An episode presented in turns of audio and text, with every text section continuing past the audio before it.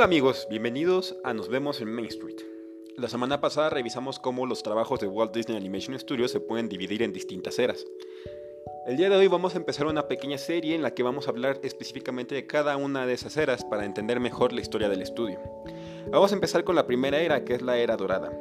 Esta era no solo cambiaría la manera en la que se hacía animación en esos tiempos, sino que también convirtió a Walt Disney y a su equipo en visionarios, personas adelantadas a su tiempo.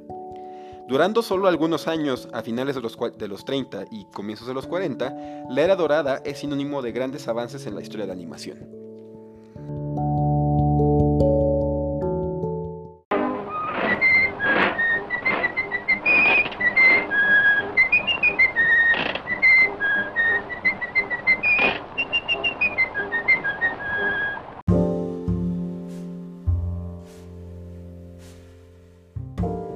Después de años de trabajo duro y del éxito de Mickey Mouse en 1928, Walt Disney finalmente se hace de un lugar en el sueño de Hollywood.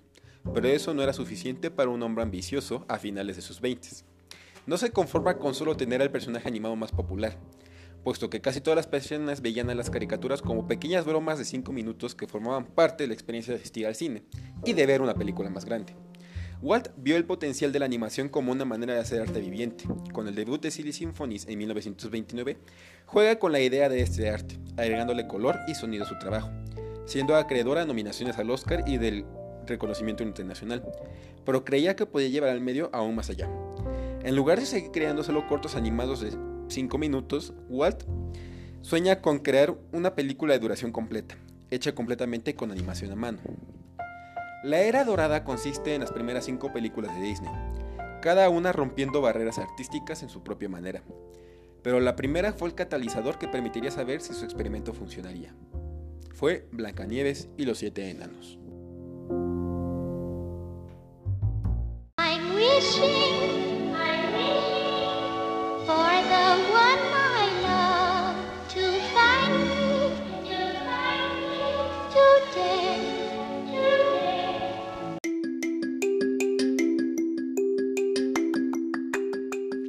Blancanieves comenzó a desarrollarse en 1934, tomando tres años para completar la película de 83 minutos de duración, aumentando cada vez más el presupuesto, originalmente de 250 mil dólares, aunque terminó costando 1.5 millones.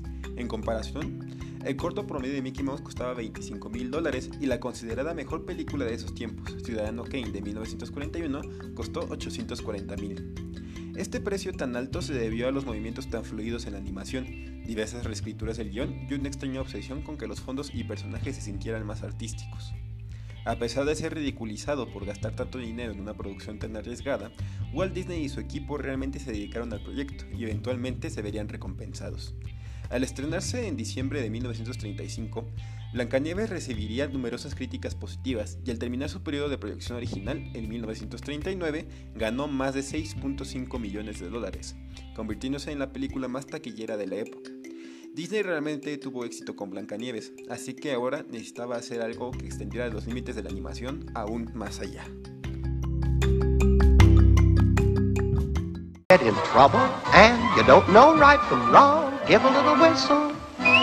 Give a little whistle.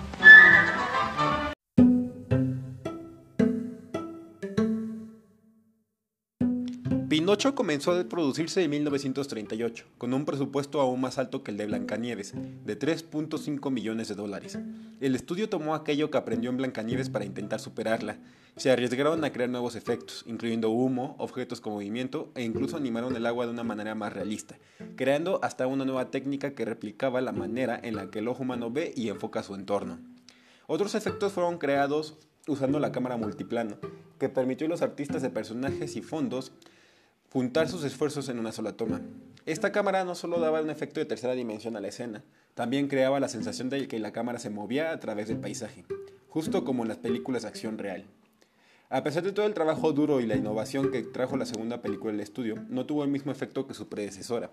Es una maravilla artística, pero no era tan divertida como los cortos de Mickey Mouse o tan importante como Blancanieves. Sus ganancias apenas sobrepasaron el millón de dólares y tomó años solamente para recuperar su inversión. Mientras Pinocho estaba en producción, Walt pensaba en crear una experiencia musical, con animaciones que no tuvieran límites. Después de una reunión con el compositor Leopold Stokowski en 1937, planeó un corto de Mickey Mouse que eventualmente se convertiría en El aprendiz de brujo. Pero el presupuesto crecía y el hermano de Walt, Roy, insistía en que se minimizara su producción. Walt, por su parte, hizo todo lo contrario, al no hacer únicamente el corto, sino una serie de estos que crearían una nueva película.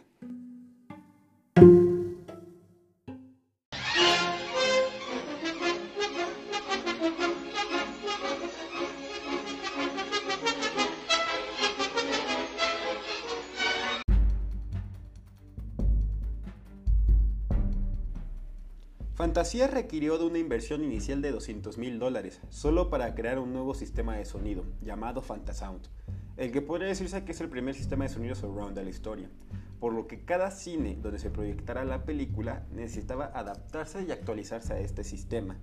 Este proceso de actualización costaba alrededor de 85 mil dólares. Más de mil artistas trabajaron en fantasía y en sus distintos elementos. Una película que no tenía una historia simple, una historia narrativa como tal, sino que dejaba que la música sea quien dirigiera todo, añadiendo animación a esta. Watt ganaría alrededor de un millón de dólares con las primeras presentaciones del filme, pero el costo elevado del filme de 2.2 millones de dólares y el uso del fantasón provocaron pérdidas al estudio mayores que las de Pinocho.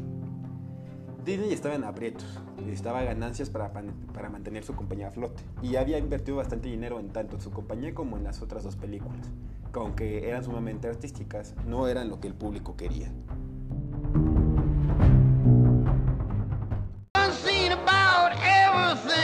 when I see an elephant fly. What you say, boy? I said when I see an elephant fly. I seen the front porch.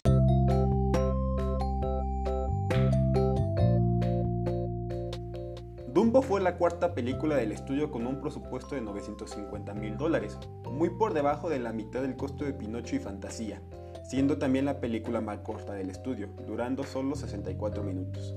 Watt pidió a los animadores mantener el costo bajo y las cosas simples, cosas como el diseño de los personajes, los fondos y la historia. Como resultado, obtuvieron un trabajo más caricaturizado comparado con los anteriores. La simplicidad ayudó tanto que la película se completó en el mismo año en el que comenzó a producirse, en 1941, generando alrededor de 1.5 millones de dólares en ganancias, con las críticas alabándola, llamándola el mejor trabajo de Disney hasta ese entonces. Mientras Dumbo fue todo un éxito, parcialmente debido a su simplicidad, otro film comenzó a producirse, que continuaría con los altos costos de sus antecesores, costando alrededor de 1.7 millones de dólares.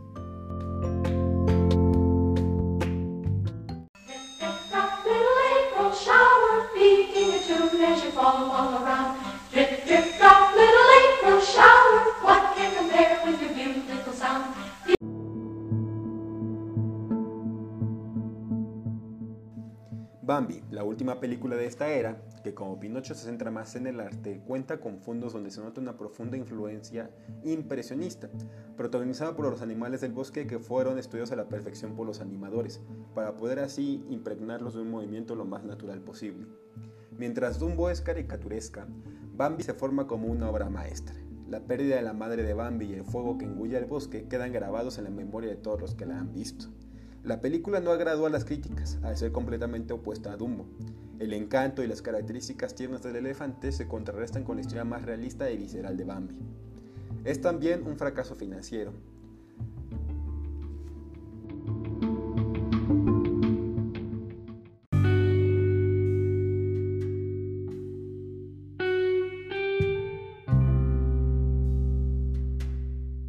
Hoy vemos atrás a la era dorada impresionados, pero el riesgo que tomó el estudio falló al intentar crear algo espectacular. Aparte del parteaguas que fue Blancanieves, y la Segunda Guerra Mundial trajo aún más problemas, cancelando estrenos internacionales y la mayoría de los animadores siendo reclutados o en huelga, por lo que pasaría mucho tiempo para que el estudio tuviera otro éxito crítico y financiero. Pero eso es el tema que tocaremos en nuestro siguiente episodio, hablando precisamente del periodo de la guerra. Muchas gracias por acompañarnos el día de hoy, precisamente haciendo este análisis más profundo a la era dorada del estudio. Les pido por favor, si tienen alguna duda, algún comentario, nos los manden al correo nos vemos mindst, así nos vemos mindst, arroba outlook.com o en la página de Facebook facebook.com diagonal nos vemos mindst arroba nos vemos mindst para que nos hagan llegar todos sus comentarios. Incluso en la página de Facebook van a encontrar un botón para que nos manden mensajes de voz y tal vez puedan salir en nuestros siguientes episodios. Nos vemos, hasta la próxima.